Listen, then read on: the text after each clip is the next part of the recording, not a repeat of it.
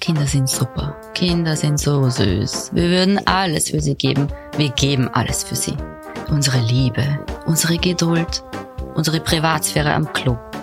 Aber irgendwann reicht's dann, wenn der Kaffee zum dritten Mal kalt wird, die To-Do-Liste bis zum verdreckten Küchenboden reicht und kein einziger Punkt darauf irgendetwas mit Me-Time oder einer heißen Dusche zu tun hat.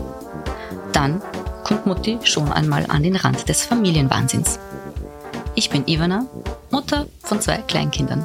Der Rest ist Drama. Willkommen bei Mutti ist kaputt.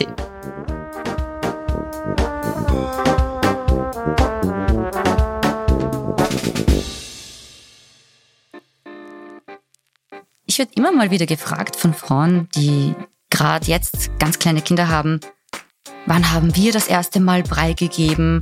War das dann die Karotte oder haben wir mit Pastinake begonnen? Und wann haben wir mit dem Wasser angefangen? Weil in den ersten Monaten soll das Baby ja kein Wasser trinken. Und wann haben die das erste Mal durchgeschlafen bei uns? Ganz ehrlich, keine Ahnung. Ich kann mich an die meisten dieser Dinge echt nicht erinnern. Meine Erinnerungen sind so schwammig bis fast nicht vorhanden. Keine Ahnung. Jeden Tag passieren tausend Dinge, die mein Hirn entweder gleich wieder verdrängt oder ad acta legt oder gar nicht erst registriert. Die letzten Jahre sind wie fünf Minuten vergangen. Woran ich mich aber sehr gut erinnern kann, waren die ersten Tage und Wochen mit Baby. Die Minuten waren wie Stunden, die Tage sind wie Wochen vergangen. Ein sehr besonderer Abschnitt so abgekapselt von Raum und Zeit. So habe ich das irgendwie empfunden. Du hockst dann da mit Baby, das vor ein paar Tagen noch in deinem Körper war, schaust es an, wartest, dass da irgendwas kommt. Dieses Gefühl, diese, diese Liebe, dieses, das ist das Wundervollste, was ich im Leben je gefühlt habe.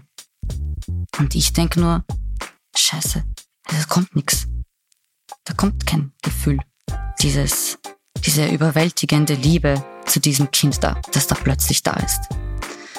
Und ich denke mir, super, du bist die schlechteste Mutter der Welt.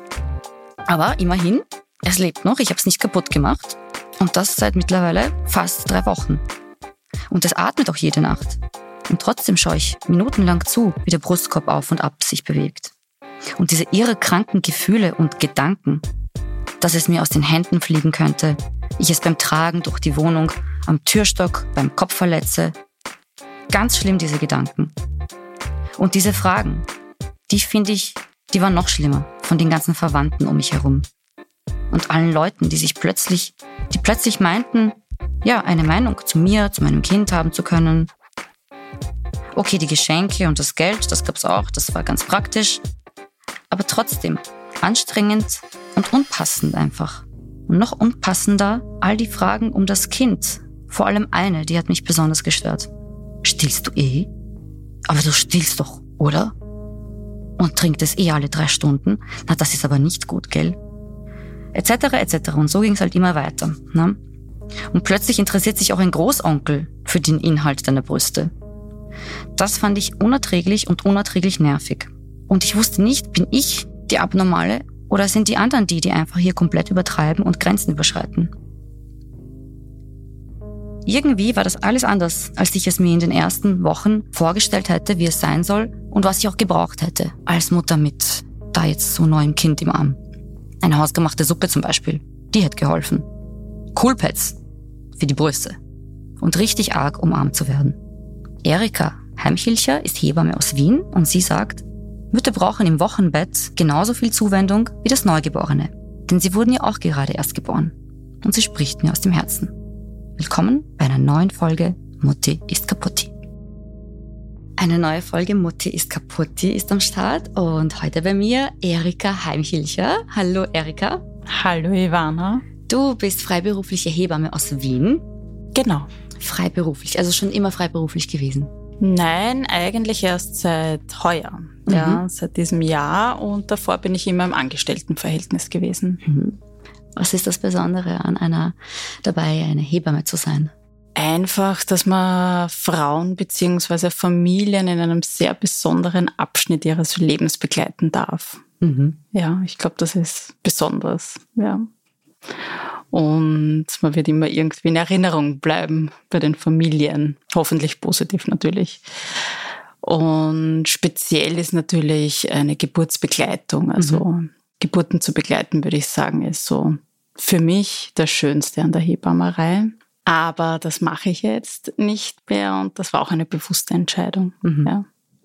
Eine Geburt zu begleiten oder auch die Frau bis hin zur Geburt äh, zu begleiten, ist auch eine spezielle Phase dieser ganzen Reise. Absolut. Es ist von Anfang bis Ende ähm, einfach auch immer wieder schön zu sehen, äh, wie wichtig diese Hormone sind Aha. in der Veränderung.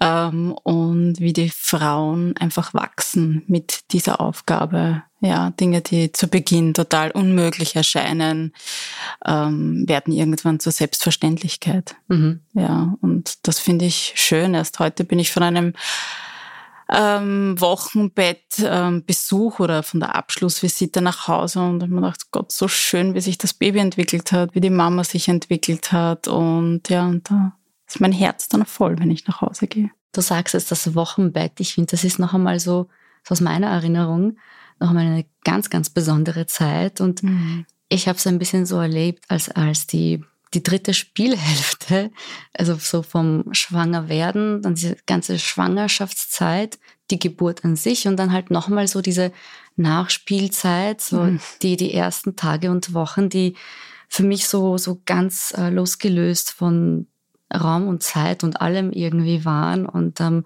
äh, ja, ich habe mich so ein bisschen auch wie im freien Fall auch gefühlt und ähm, also sehr, mh, mm, sehr speziell.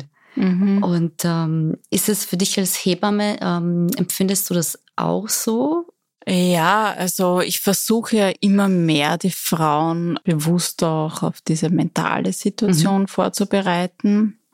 Und bin auch heute wieder bei so einem Hausbesuch gewesen, wo viele Tränen geflossen mhm. sind und, und der eigene Druck, den man sich macht, einfach enorm da ist. Und ja, mir da wieder bewusst geworden ist, das muss viel, viel mehr zum Thema werden, das Wochenbett und die Emotionen und vor allem dieser Druck, den man sich selber macht oder von außen kommt. Ja, vieles wird nicht thematisiert, aber auch wenn man es thematisiert, hört man das als Frau nicht in dem Moment und will es auch gar nicht wahrhaben. Was ja. will man nicht wahrhaben als Frau? Dass das einfach eine schwierige Zeit sein kann oder schwierig, ähm, eine Zeit voller Emotionen, mhm. würde ich sagen. Also wenn man daran denkt, ich weiß nicht, wie es dir geht oder ob du dich erinnern kannst, selbst schwanger, wie sieht man sich dann, ja, mit Baby? Mhm. Dann hat man wahrscheinlich ein Bild vor sich, man sitzt am Sofa oder wo auch immer glücklich mhm. mit einem Baby im Arm. Hm, ist nur selten der Fall so. Ja, das ist ein Weg bis zu dem Moment, wo man es wirklich genießen kann. Und diese Überforderung mit dem, ja, strugglen halt einfach sehr, sehr viele. Mhm. Ist es ein, ein Bild, das man sich selber so wünscht oder ähm, das man irgendwo mal abgespeichert hat? abgespeichert schauen, wenn man alle Medien ansieht. Es mhm. ist selten die ähm, Frau, oder es kommt immer mehr, ja, aber bis diese Bilder sich bei uns irgendwie manifestieren, dauert es sehr, sehr lange. Und dann hat man das Baby im Arm zwei Tage später nach einem Krankenhaus und, ähm, und hofft dieses Glücksgefühl zu erleben. Und ja, dann kommt es nicht. Und dann kommt es nicht. Und es fließen ganz, ganz viele Tränen und, mhm. und man hofft, irgendwie einen Anhaltspunkt in einem Buch zu bekommen. Ja, was mache ich denn mit dir? Wo ist die Gebrauchsanweisung? Aber heute habe ich der Mama auch wieder gesagt, das ist alles einfach bedürfnisorientiert. Ich kann dir auch nicht die Antworten geben zu deinem Kind. Ja. ja. Und genau aus dem Grund ist es wichtig, sich im Wochenbett frei zu schaufeln.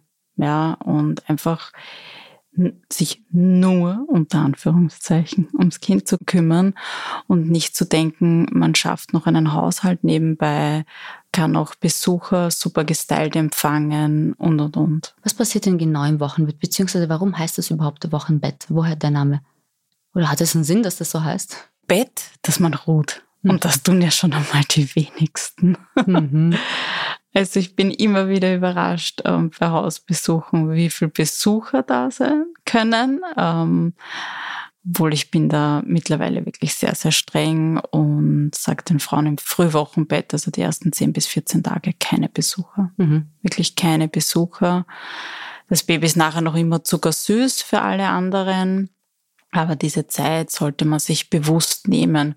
Und früher hat diese Zeit natürlich Frauen auch dazu gedient, die jetzt am Feld oder irgendwo gearbeitet haben, mhm. dass sie die Zeit bekommen haben, sich auszuruhen und ähm, nicht wieder arbeiten gehen zu müssen. Und jetzt habe ich das Gefühl, geht das Ganze in eine ganz andere Richtung. Wer schafft in kurzer Zeit so viel wie möglich wieder? Mhm. Ja. Der Körper an sich äh, ist äh, noch ziemlich zerstört. Es man hört nicht mit der Geburt auf zu bluten. Das Absolut. Ja und, und, gerade der Beckenboden sollte mhm. sich mhm. Ähm, wirklich erholen. Ähm, und alles andere genauso. Also da ist einmal so die erste Rückbildung, aber bis man wirklich, bis der Körper sich vollständig rückgebildet hat, dauert so lange wie eine Schwangerschaft. Mhm. Es ist halt keine offene Wunde, man sieht es halt nicht und das macht so gefährlich. Mhm. Oder gefährlich, so heimtückisch. Ja.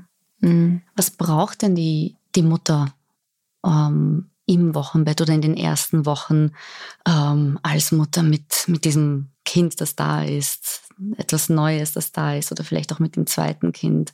Was sind so die wichtigsten Dinge, die, die vielleicht auch zu kurz kommen? Auch bemuttert zu werden.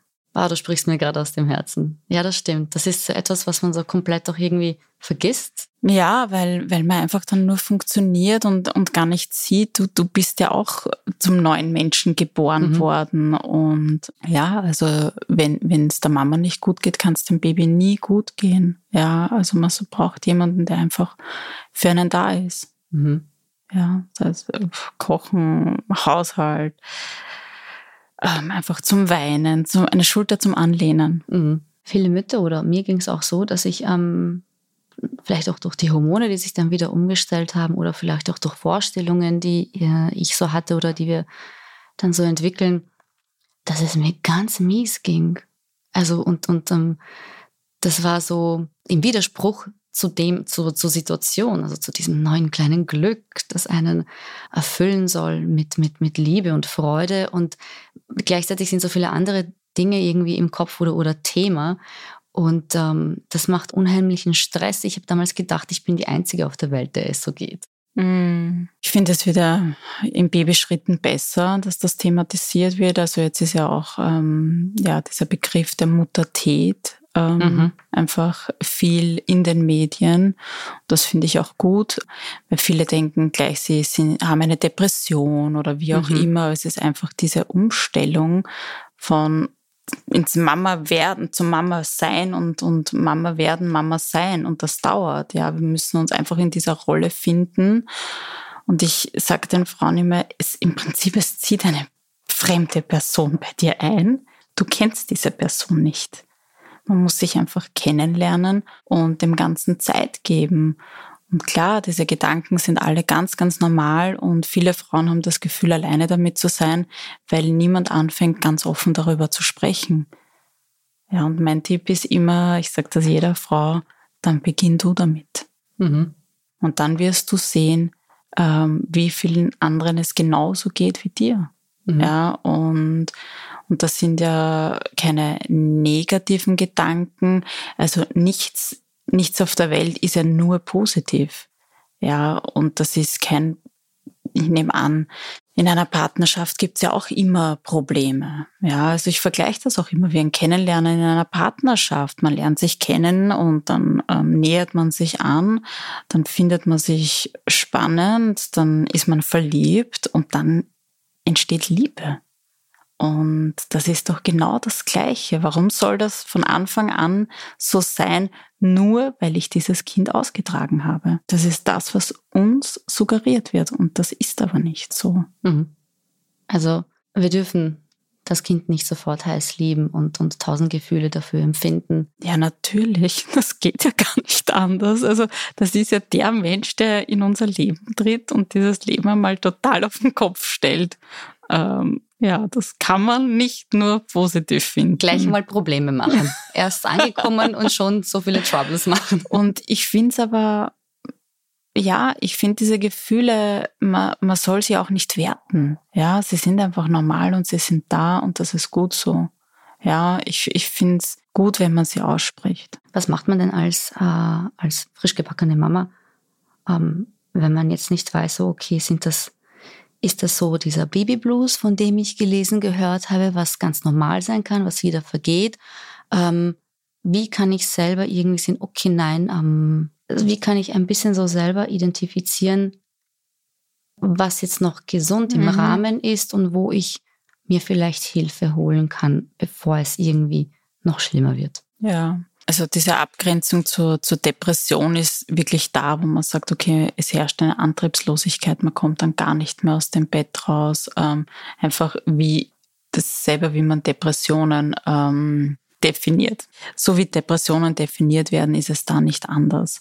Ähm, also dieses, man weint und, und in der nächsten Sekunde ist das wieder vorbei. Mhm. Also da ist es weit davon entfernt, dass man jetzt sagt, okay, ich muss mir Hilfe holen. Ja, und die nächste Stufe ist eine Psychose, die wirklich Gott sei Dank sehr selten ist, aber da hat man dann ganz andere Gedanken. Wie kann es da zum Beispiel, wie kann es da so weit kommen? Was muss da alles passieren oder muss da vorher viel irgendwie schon da sein? Teilweise ist es auch familiär bedingt, mhm. also wenn man vorbelastet ist, aber jetzt eine Psychose, also das geht ja dann wirklich schon in Gedanken, dass man sich selbst was antut oder dem Kind etwas mhm. antut. Ja, also diese Frauen im Normalfall bekommen das selbst auch mit. Mhm. Ja, und, mhm. und weisen sich selbst ein. Mhm. Ja.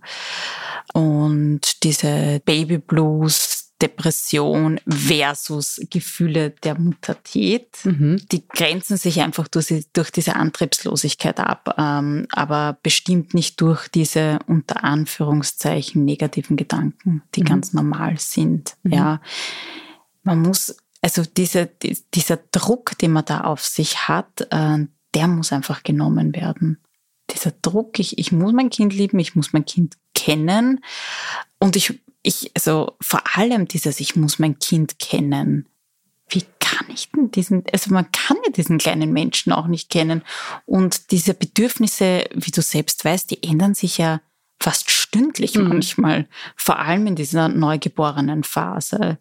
Wenn es heute mal gut schläft, heißt das nicht, dass das morgen wieder so sein wird, wenn morgen einfach ein ganz anderes Bedürfnis herrscht. Ich glaube, diese Flexibilität, mit dem kämpfen sehr viele, weil sie es einfach gewohnt sind, einen Job zu machen, der gut planbar ist, ihr ganzes Leben haben sie im Griff und dann kommt da irgend, also ist das einfach ein Lebenseinschnitt, der stellt einem das ganze Leben auf den Kopf. Und wenn man das nicht gewöhnt ist, so flexibel sein zu müssen, ähm, das ist schwierig. Und dann fängt diese Phase, diese, dieser neue Lebensabschnitt vielleicht auch damit ein, dass man, dass man das Kind von Anfang an nicht super optimal stillen kann. Aber das kommt sehr oft vor, dass ja. das mit der Milch am Anfang nicht so klappt. Ja, das ist der nächste Druck. Immer mhm. dieses Stillen, Stillen, Stillen. Ich weiß schon, ähm, Stillen ist das Beste, aber ich bin da nicht sehr dogmatisch in all diesen Ansätzen, weil ähm, ich mir immer denke, wenn ich jetzt da rausgehe mit der Message, Stillen ist das Beste auf dieser ganzen Welt und es gibt Mamas, die das bewusst nicht wollen, mhm. ähm, dann sage ich ihnen somit, sie sind gut, keine guten Mütter und das möchte ich nicht. Mhm. Ähm, es ist gut, wenn es klappt, wunderbar wenn ich mich für einen anderen Weg entscheide, dann ist das genauso toll. Mhm. Ja. Und ja, da darf man sich auch diesen Druck nicht machen, weil der kommt automatisch.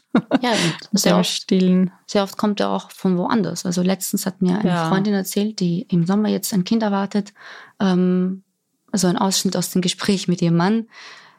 Ja, aber du hast schon vor zu stillen, auch ganz lange, weil das ist ja eh das Beste für das Kind. Also so nicht einmal, dass sie selbst diese Gedanken äh, produziert oder dieser Meinung vielleicht ist, sondern halt vom engsten Umfeld das eh das Beste vielleicht auch möchte. Ne? Aber mhm. vielleicht ganz viele Dinge damit ähm, lostritt. Ja, da werden wir dann beim nächsten Thema Grenzen setzen. Mhm. Das kann man am, als Mutter am, am schlechtesten. Ähm, ja, das mache ich auch immer sehr zum Thema. Mhm. Weil ich meine, auch wenn der Papa der Meinung ist, dass Stillen das Beste ist, mag sein, aber am Ende entscheidet das noch immer die Mutter, weil sie stillt und nicht er. Und das mag Immer noch nicht. Das mag sein Wunsch und seine, seine Einstellung dazu sein, ähm, aber nein, das muss sie für sich entscheiden.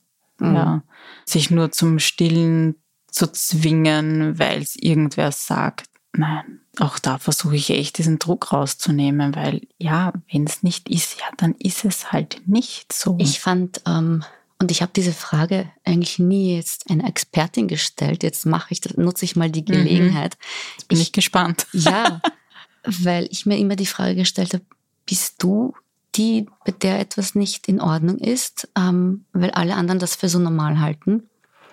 Das erste, das allererste, was irgendwie so gefragt wurde, nachdem das Kind da war, ähm, und stillst du eh? Du stillst aber schon, oder? Und ähm, ich fand das so unangenehm. Also ich fand die Frage an sich unangenehm. Ich wollte überhaupt nicht gestellt bekommen. Das ist irgendwie so meine Sache. Also so meine wirklich so eigene private, intime Sache, Angelegenheit. Und, hm. und, und vor allem, dass so Leute ähm, mit denen ich so nichts privat zu tun habe oder mit denen ich gar nicht so eng bin, so interessiert an den, äh, am Inhalt meiner Brüste sind. Also so Onkel und solche Leute. Mhm. Das war mir so unangenehm. Und, und äh, die hatten da überhaupt keinen, also so gar keine Grenze und, und empfanden das auch gar nicht so und drehten den Spieß dann nur mal, was ist denn? Das ist doch das Allernormalste. Das ist ganz natürlich das ist das Natürlichste auf der Welt stillen. Was ist mit dir? Und ähm, ja, ist es normal, dass ich mich so gefühlt habe und dass ich immer noch so denke? Hm, nein, ich finde das absolut normal, aber ich finde, sobald es um Schwangerschaft geht, denken sowieso die Leute, sie haben einen Freibrief für diverse Fragestellungen. Also es ist so, ist aber auch da, da muss man wirklich sich so abgrenzen und ja, also nein, es ist natürlich, also ich finde das nicht unnormal.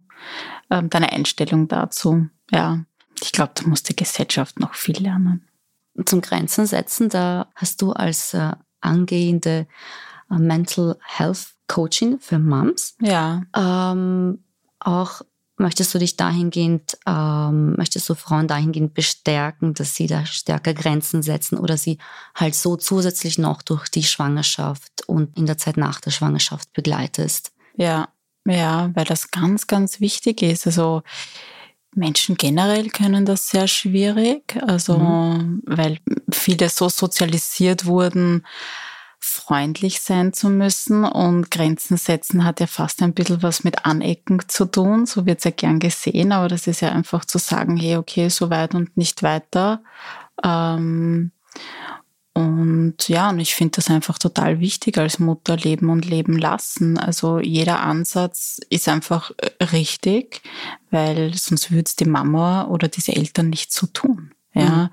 das ist ja ein höchst emotionales Thema auch unter Freundinnen. Habe ja selber gemerkt, dass ich dann einfach gewisse Freundschaften eine Zeit lang nicht so funktioniert haben, weil wir einfach ganz andere Ansätze hatten. Und so wie man erzieht, ist man ja meistens der Meinung, so wie ich es mache, mache ich es richtig, weil sonst würde ich es ja nicht so tun. Und dann hat man oft nicht so ganz Verständnis für sein Gegenüber. Ja, und deswegen kommt es dann auch zu diesen Reibereien und, und, und da werden einfach diese Grenzen nicht ähm, respektiert vom anderen. Ja, also da gibt's ja ganz viele Themen. Also keine Ahnung.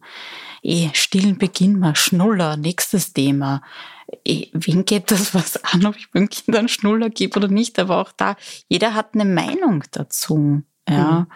Und ja, und mir ist es ganz wichtig, die Frauen in dem zu bestärken, dass sie sagen, so wie ich es mache, so ist richtig.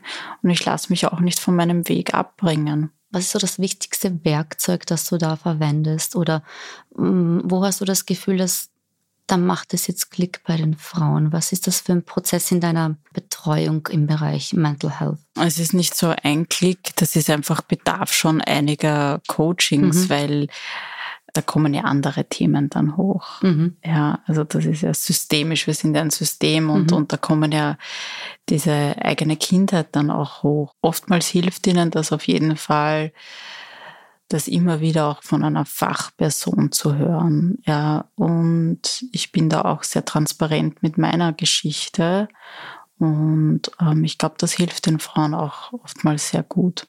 Ja. Also mhm. quasi einen offiziellen Stempel unter ja. ihre Gefühlslage ja, zu bekommen. Genau. Eine Bestätigung, dass das eh okay ja, ist. Ja, und ich bin da ja schon sehr transparent ähm, und sage ihnen auch, ich mein, mein Sohn ist jetzt sieben mhm. und ich vermisse mein altes Leben noch immer. und finde es aber jetzt nicht schlimm. Why not? Ja, das heißt nicht, dass ich ihn weniger liebe. Ich kann mein Leben ohne ihn überhaupt nicht vorstellen. Aber in meiner Situation als alleinerziehende Mama weiß ich, es war schon vorher sehr easy. Aber ich meine, für jede Mutter, ob alleinerziehend oder in einer Partnerschaft, wenn man das nur vorher wüsste, wie, wie gut es einem doch tatsächlich gegangen ist, oder dann hätte man diese Zeit ohne Kind viel mehr genossen. Weiß ja. man nur nicht. Ja, allerdings.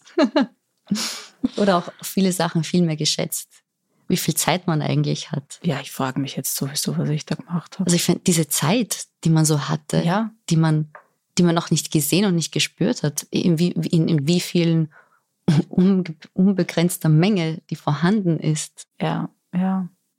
Ja, und auf dieses Mom Mental Health ähm, Coaching nochmal zurückzukommen, mhm. möchte ich auf Frauen auch viel mehr vernetzen. Ja, also das ist so mein Ziel. Ich begleite auch ähm, beim Verein Juno, das ist ein Verein für alleinerziehende Mamas, also die schon in der Schwangerschaft alleine sind. Und da ist immer wieder schön zu sehen, wie sich die vernetzen und sich gegenseitig auch Kraft geben und ähm, da auch Freundschaften entstehen und die einfach, ich meine, es ist wieder ein Spezialfall mhm. oder anders, ähm, aber die einfach in einem geschützten Rahmen ganz offen miteinander sein können. Und das ist wäre für alle Mütter schön und nicht dieses gegenseitige Mom-Bashen.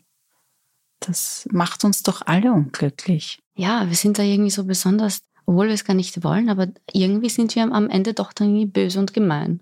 Obwohl wir es auch, um, auch, auch gut meinen. Ja, um, ich, ich finde, man muss sich da bewusst zurücknehmen und auch mhm. wenn, wenn, weiß ich nicht, wenn einem jemand etwas erzählt, also das versuche ich jetzt mhm. wirklich immer für mich anzuwenden, auch frage ich dann, okay, wolltest du mir das jetzt erzählen oder möchtest du meinen Standpunkt dazu? Mhm. Weil nicht immer möchte man auch einen, Kommentar zu seiner Story. Mhm. Ja, und das hilft schon, weil dann ähm, fühlt man sich anders respektiert und gesehen. Mhm. Und weiß die Person dann in dem Moment auch, ob sie jetzt einen Ratschlag wollte oder nur ja, ein offenes Ja, mhm. Ja, schon, mhm. muss ich sagen, ja, doch. Ja, Grenzen setzen als, als Mutter, das ist eine der schwierigsten Aufgaben, weil deinem Kind gegenüber hast du keine Grenzen. Geht auch gar nicht. Also der, das Kind nimmt sich, was es will. Also vor allem in der Anfangszeit. Das kannst du mhm. nicht sagen, liebes Baby, bis daher und nicht weiter. Da geht's nicht. Aber danach so, also im Kleinkindalter, da, da muss man damit anfangen. Genau. Ähm, aber man, ver, man verlernt das, also verlernt man Grenzen zu setzen. Weil im Berufsleben geht das. Bis zu einem gewissen Grad hat man sich das so antrainiert, so mit Teamwork und was geht, was nicht, mit Compliance-Regeln etc. Und dann im Familienleben. Hm, es kommt auf den Typ ganz drauf an. Mhm. Wirklich. Also das ist schon typabhängig, weil es gibt ja Menschen, die wollen immer gefallen. Ja. Mhm. Ja, für dieses halt schwieriger, Grenzen zu setzen. Und für andere geht es viel einfacher, aber es ist schon etwas, woran man arbeiten kann.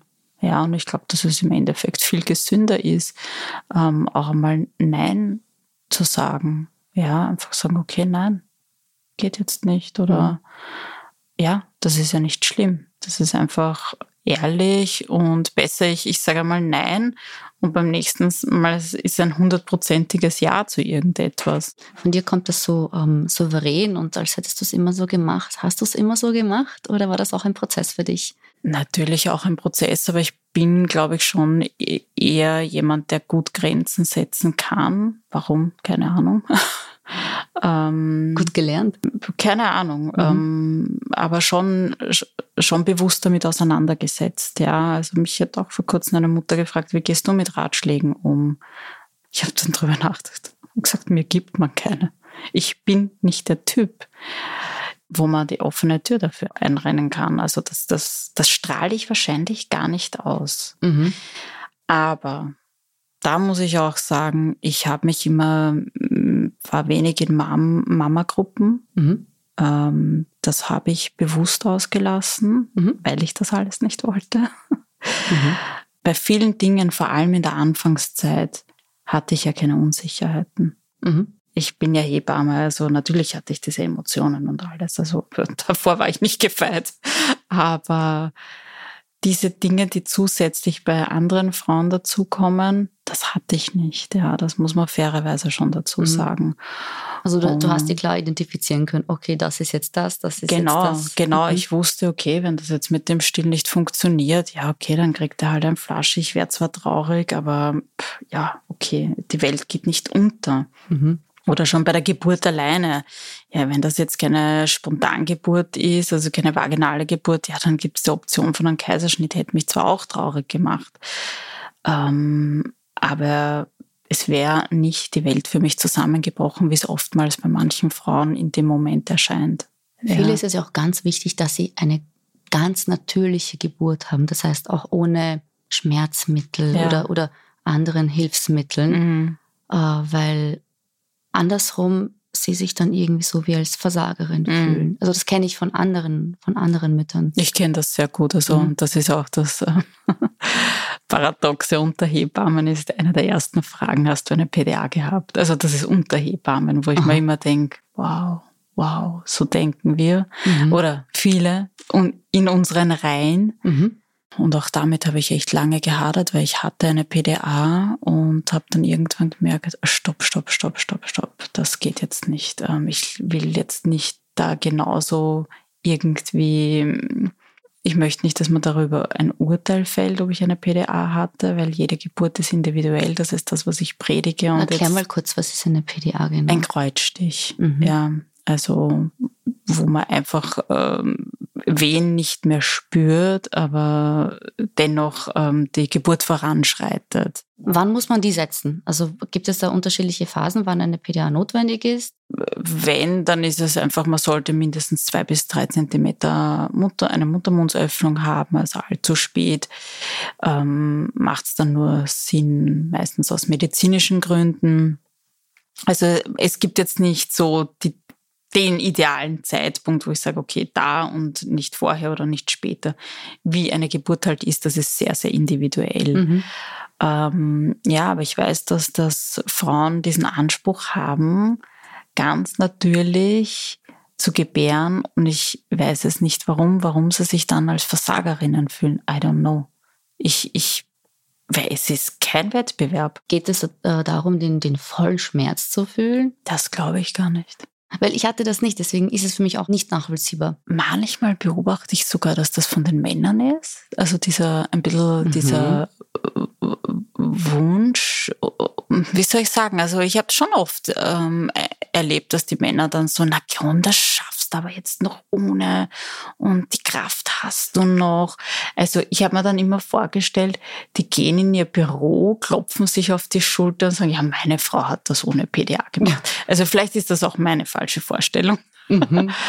ähm, aber bei solchen ähm, Partnern weiß ich es, das immer sehr schnell äh, zum Thema zu machen oder ja, ihnen aufzuzeigen, okay, sie sind jetzt nicht unter der Geburt die Einzige, die jetzt Schmerzen hat, ist die Frau und die entscheidet das auch, ja.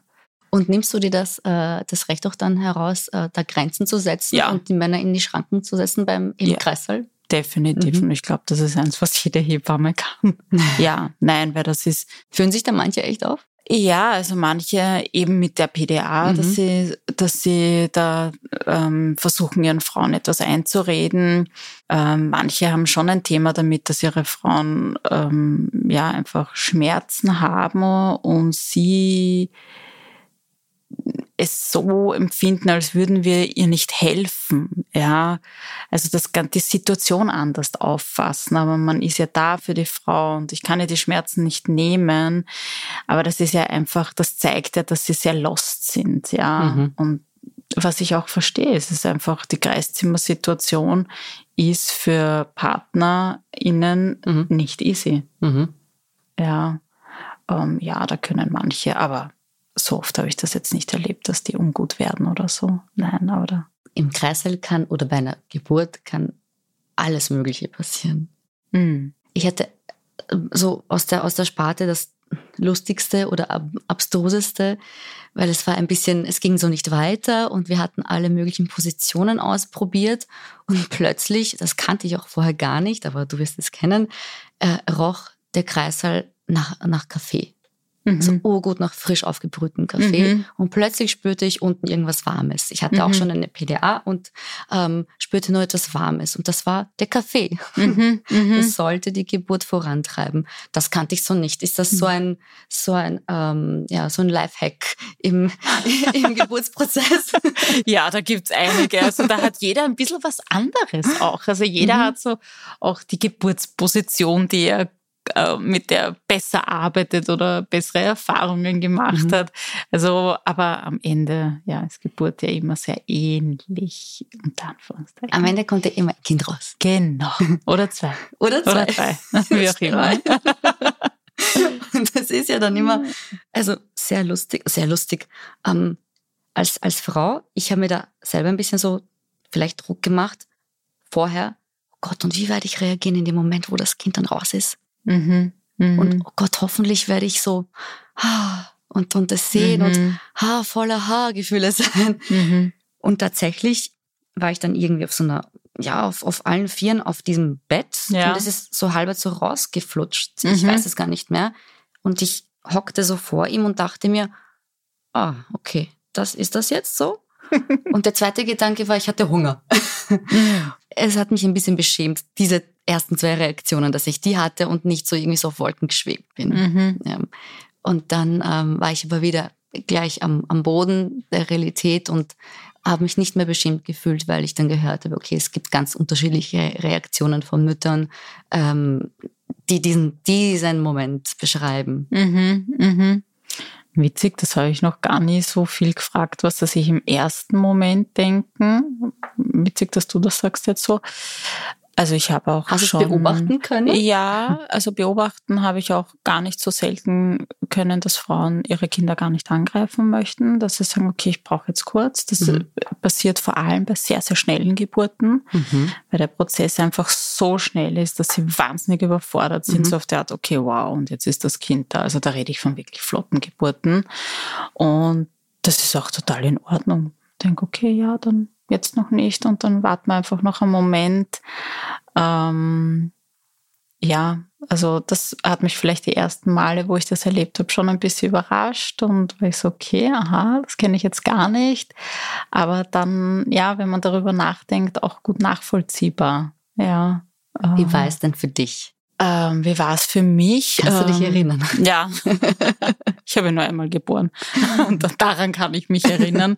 Also meine Geburt ist ja auch ganz anders gelaufen als mhm. geplant. Ja, mhm. ich hatte eine Hausgeburt geplant, wie die meisten Hebammen. Ja. Die meisten Hebammen mhm. haben Hausgeburten. Mhm so wollte ich das auch, aber dann war es so, okay, pff, nein, das geht nicht weiter. Und ich war sicher auch nicht die angenehmste Gebärende als Hebamme. ich habe nicht so gut abschalten können.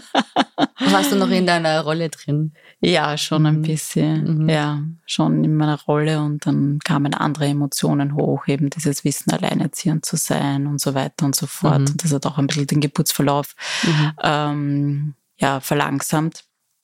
Aber dann das ganz am Ende, also das habe ich dann schon viel selbst auch gemacht, also viel meine Hände selber auch mhm. dort gehabt, mhm. weil ich einfach wusste, was jetzt zu tun ist. Mhm. Mm, das war sicher wieder hilfreich mhm. und also dieser Moment, wo ich das erste Mal seine Haare gespürt habe, war für mich total emotional, weil ich habe damit gerechnet, dass er viele Haare haben mhm. wird. Das war so, oh Gott. und ja, und dann ja, war das irgendwie so vieles sehr, sehr selbstverständlich, aber wieder, ich glaube, weil ich Hebamme bin. Mhm. Also dieses Okay und dann nimmst ihn und dann nimmst ihn zur Brust okay, der wollte halt auch saugen. Mhm.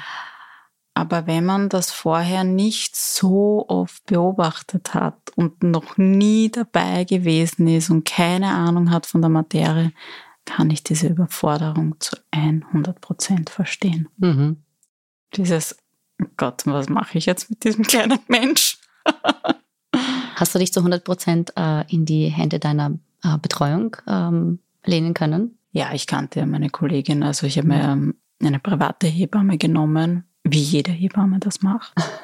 Das möchte ich auch einmal dokumentiert wissen. Nein, weil viele fragen das, ne, ist eine eigene Hebamme notwendig? Nein, mhm. es ist nicht notwendig. Mhm. Aber es hat sehr viele Vorteile und ich kenne keine private, also keine Hebamme, die sich nicht eine private Hebamme nimmt. Und ich habe. Aber privat bedeutet halt auch äh, privat bezahlen. Genau, mhm. bedeutet mhm. auch privat bezahlen, was natürlich nicht immer für jeden möglich ist, aber mhm. ich, auch das könnte man sich als Gemeinschaftsgeschenk mal ähm, überlegen. Weißt du, mhm. beim Kinderwagen macht man jetzt nicht solche Abstriche.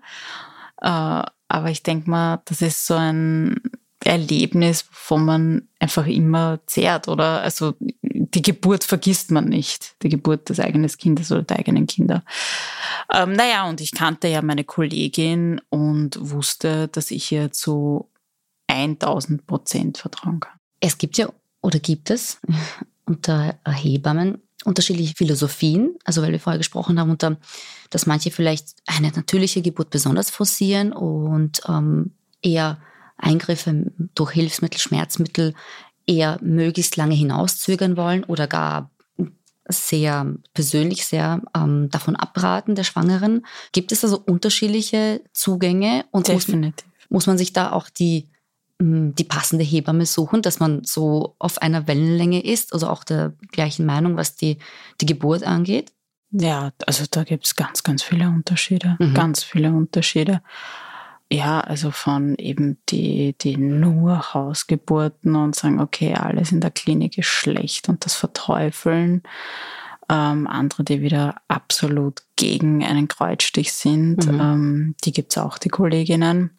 Ich würde auch sagen, dass ich in meinem Hebammendasein ähm, gewachsen bin. Mhm. Ja, und zu Beginn hat man ja so seine Mentorinnen und, und sieht sich da viel ab und, mhm. und und dann entwickelt man sich selber weiter. Und das kommt auch darauf an, in welcher Klinik man, man lernt. Und ich war doch zu Beginn sehr, also in einem öffentlichen Spital, wo es wenig Kaiserschnitte gab und somit war ich da sehr in diesem Modus drinnen.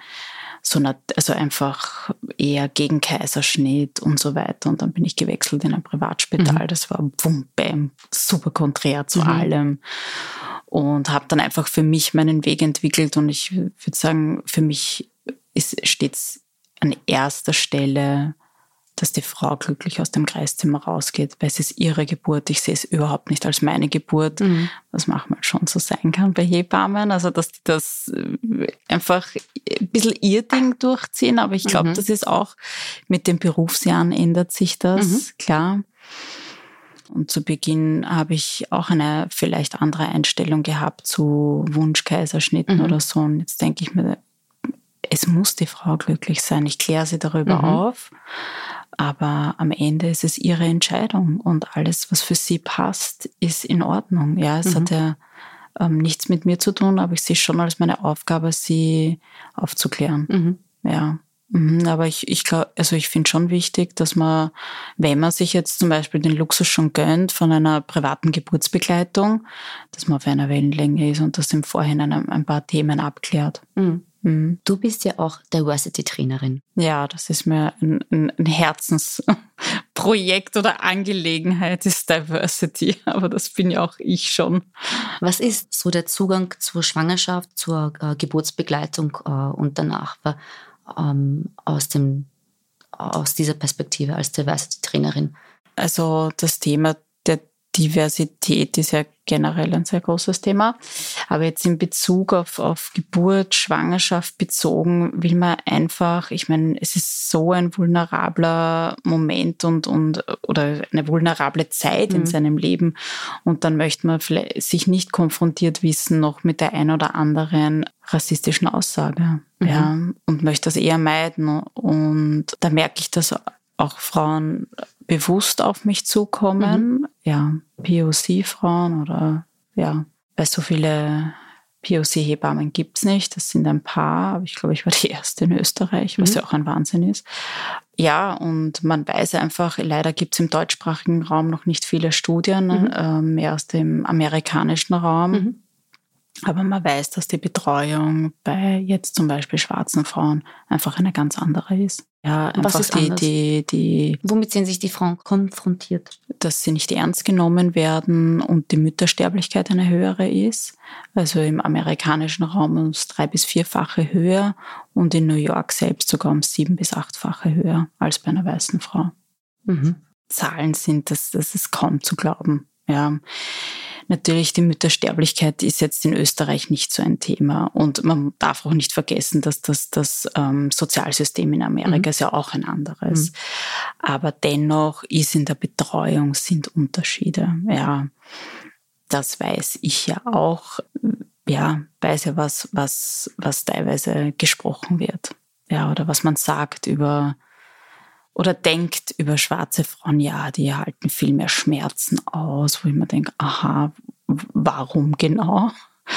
Ähm, ja, oder die Haut ist dicker, ähm, deswegen erhalten sie eben auch mehr Schmerzen aus. Also einfach irgendwelche dahergezogenen ähm, Meinungen, die nicht irgendwie belegt sind. Ja, und tragt die eine Person zur nächsten. Es wird ihnen sicher nicht die Aufmerksamkeit geschenkt wie einer weißen Frau, Mhm. wenn sie irgendeinen Migrationshintergrund hat. Und du versuchst da erstens ähm, diese Frauen zu stärken, Ja. aufzuklären Mhm. und andererseits auch jene Personen im medizinischen Bereich, also das medizinische Personal, die Ärzte, die Hebammen und so weiter, da auch dahingehend aufzuklären zum Thema Rassismus, Diversity. Ist das dein, ähm, ja, Das wäre mein Mhm. Traum. Also das versuche ich und ähm, ich habe ein paar Leiterinnen von Fachhochschulen, Hebammenfachhochschulen auch bewusst und direkt angeschrieben, um das Thema in, im Curric- Curriculum mit aufzunehmen. Bis auf ein Gespräch, das ja auch jetzt keine Früchte gezeigt hat, haben sich die nicht einmal der Mühe wert gefunden, mir zu antworten mhm. weil sie denken, ja, das ist eh behandelt.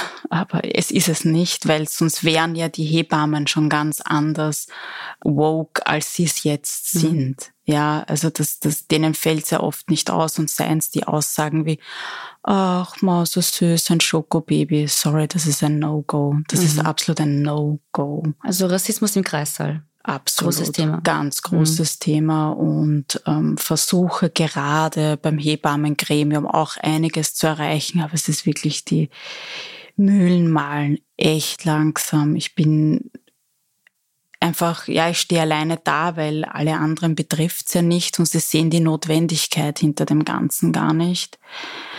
Aber ich gebe nicht auf und ich, ich, ich werde da wirklich ganz aktiv dahinter bleiben und würde gerne in, in Zukunft Vorträge oder Workshops halten. Aber da muss ich auch dazu sagen, dass das für mich nicht immer einfach ist. Da muss ich auch, also weil das ist ja jedes Mal mein Buch öffnen und mich auch verletzbar zu zeigen. Und man hat nicht immer die Kraft dafür. Mhm.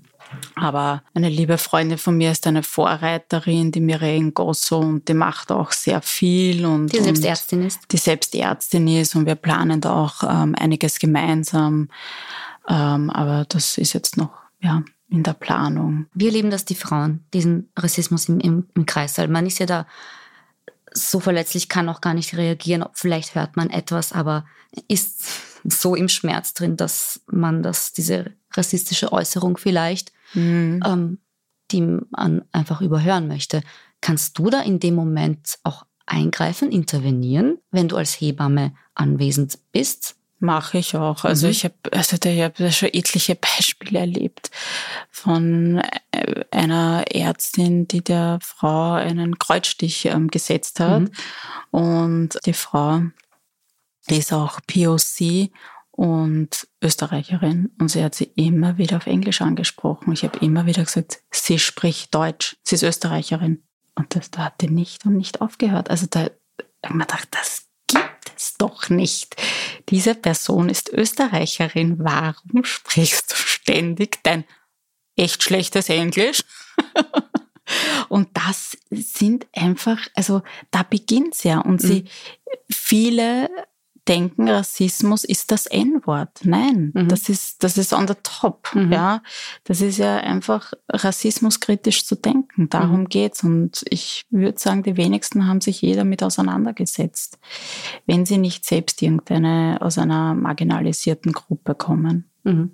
Ja, also nein, ich sage da immer was. Ich versuche das schon. Ja, also die Frauen da definitiv zu schützen und die Frauen bekommen das mit und können nicht reagieren. Mhm. Und das bleibt ja auch hängen. Also ja, definitiv. Wenn die Geburt einigermaßen gut verging, kann ja trotzdem äh, auf die Art und Weise ein Traumata entstehen, ein schlechtes Geburtserlebnis, Definitiv. was man dann mit sich trägt. Verarbeitest du dann das auch weiter dann in deiner Nachbetreuung mit den Frauen? Naja, das sind ja nicht immer private mhm. Geburtsbegleitungen. Mhm. Ja, also somit würde ich jetzt sagen, wenn sie nicht wirklich auf mich zukommen, nein. Genau, also wenn das jetzt ähm, im Dienst, so wie es früher halt war, ähm, jetzt mache ich ja keine Geburten mehr, ähm, dann mache ich das im Wochenbett, wenn ich die nochmal sehe, nicht zum Thema, weil ich mir denke, okay, du pff, mhm. hat gerade andere Sachen im Kopf, aber ich bin natürlich immer offen für das, wenn, wenn die das noch nachbesprechen möchten. Mhm ja, oftmals, eh wie du sagst, ist das, tritt das mal in den Hintergrund und dann kommt das ja erst wieder. Aber ja, sind schon, würde sagen, die Medizin ist schon sehr rassistisch. Mhm. Es ist ja auch weiß dominiert. Ja, und es ist ja auch, es kann ja auch ganz, ganz subtil daherkommen. Also ich hatte jetzt, wenn ich mich so zurückerinnere, damals hatte ich mir schon gedacht, so, hm, ich weiß nicht, ob dieser Kommentar jetzt unbedingt so sein musste. Irgendwie hm, mhm. stößt er mir sauer auf. Da war ich sogar in einer Privatklinik und so, wo man noch irgendwie so extra Service äh, erwartet und so. Waren eh alle freundlich, aber ein Kommentar von einer Schwester war, na ja, und bitte schauen Sie, dass nicht gleich der ganze Balkan-Clan daherkommt, die, die serbische Familie mit, mit, mit zehn Mitgliedern zum Besuch, das Baby sehen. Echt jetzt? Ja, ja. Zuerst habe ich gelacht, weil sie hat ja nicht ganz unrecht. Aber trotzdem muss das nicht von ihr in ihrer Rolle kommen. Und das hat ganz lange gedauert, bis das gesickert ist bei mhm. mir und wo ich mir dann bewusst wurde, das war überhaupt nicht okay, was du jetzt gerade gesagt hast. Ja? Gar nicht überhaupt. Was heißt der Balkan-Clan? Also das ist in jeder, jedes einzelne Wort ist ja komplett nein, daneben. Ja. Komplett daneben. Mhm. Niemand würde was sagen. Also wenn das Österreicher sind, also ich meine, weißt du, einfach äh, hier geboren und so weiter. Aus der äh, Mehrheitsgesellschaft. Ja, die mhm. Mehrheitsgesellschaft würde niemand irgendwas sagen. Es ist, ja, da fehlen mir die Worte und so. Es ist einfach, ich, ja, ich bin manchmal auch total müde von dem Thema. Mhm. Also wirklich manchmal saugt es mir so meine mhm. Energie raus, wenn ich das höre. Ich meine, es gibt's nicht. Wann, wann wird das aufhören oder hört mhm. das jemals auf? Mhm. Also, Genau, und da, das ist schon so meine Vision ähm, im Bereich der Medizin, vor allem halt Hebamme, weil da mhm. kann ich mitsprechen, ähm, dass sich da im Curriculum etwas ändert. Und ja, aber mein erstes Ziel ist jetzt einmal eine Diversity-Stelle im Hebammengremium mhm. ähm, zu schaffen und ähm, wenn möglich, also es ist schon ein bisschen am Werden, aber die sollte derzeit von einer weißen Person besetzt werden und da muss ich leider lachen, das geht nicht. Das ist einfach. Ja, da beginnt man schon mal falsch. Ja, das ist so, okay, nein, nein, nein. Liebe Erika, ich danke dir für das Gespräch. Ja, ich Wir danke dir. am Ende. Und Wir danke für die Einladung. Es war ein, ähm, ja auch für mich ein sehr interessantes Gespräch. Danke, es war sehr aufschlussreich und gerade unser unser letztes Thema, das wir aufgemacht haben, da könnten wir eine eigene Podcast-Folge hm. drehen, weil die super wichtig ist. Und gerade im medizinischen Bereich, auch in so einem vulnerablen Bereich, wo es um Geburt geht, ähm, sicher ganz am Anfang von, von allem, was aufzuarbeiten ist und was thematisiert gehört. Absolut. Und wir haben ein bisschen einen Anstoß gegeben und hoffentlich ähm, folgen uns viele. Ja, super. Liebe Erika, ich danke dir. Zum Schluss noch, hast du viele Sommerbabys jetzt, die du betreust? Naja, also das ist immer die Sache, weil viele Hebammen auch auf Urlaub gehen im Sommer. Also da ist immer sehr schwierig. Ähm, das ist ein Hebammen. bisschen, gell? Ja, ist immer sehr tricky. Mhm. Sommer und Weihnachten, Silvester. Mhm. Also bis zu meinem Urlaub arbeite ich genug. Okay, alles klar. Und ich hatte zwei Winterschwangerschaften. Mhm. Ich war so ein bisschen hochschwanger im Sommer. Die Geburt war im November. Gibt es einen Unterschied zwischen Sommer, hochschwanger sein und Winterhochschwanger sein?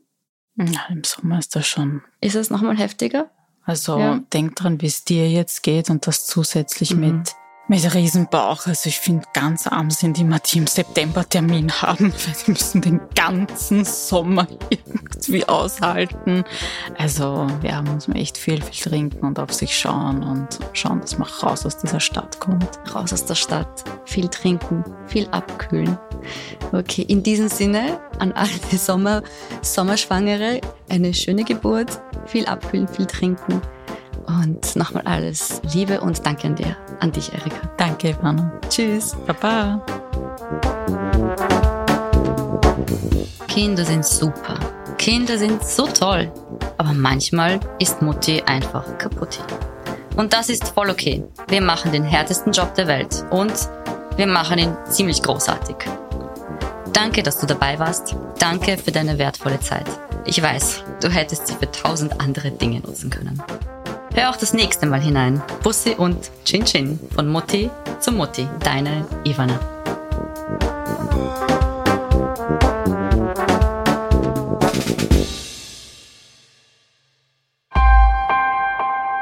Missing Link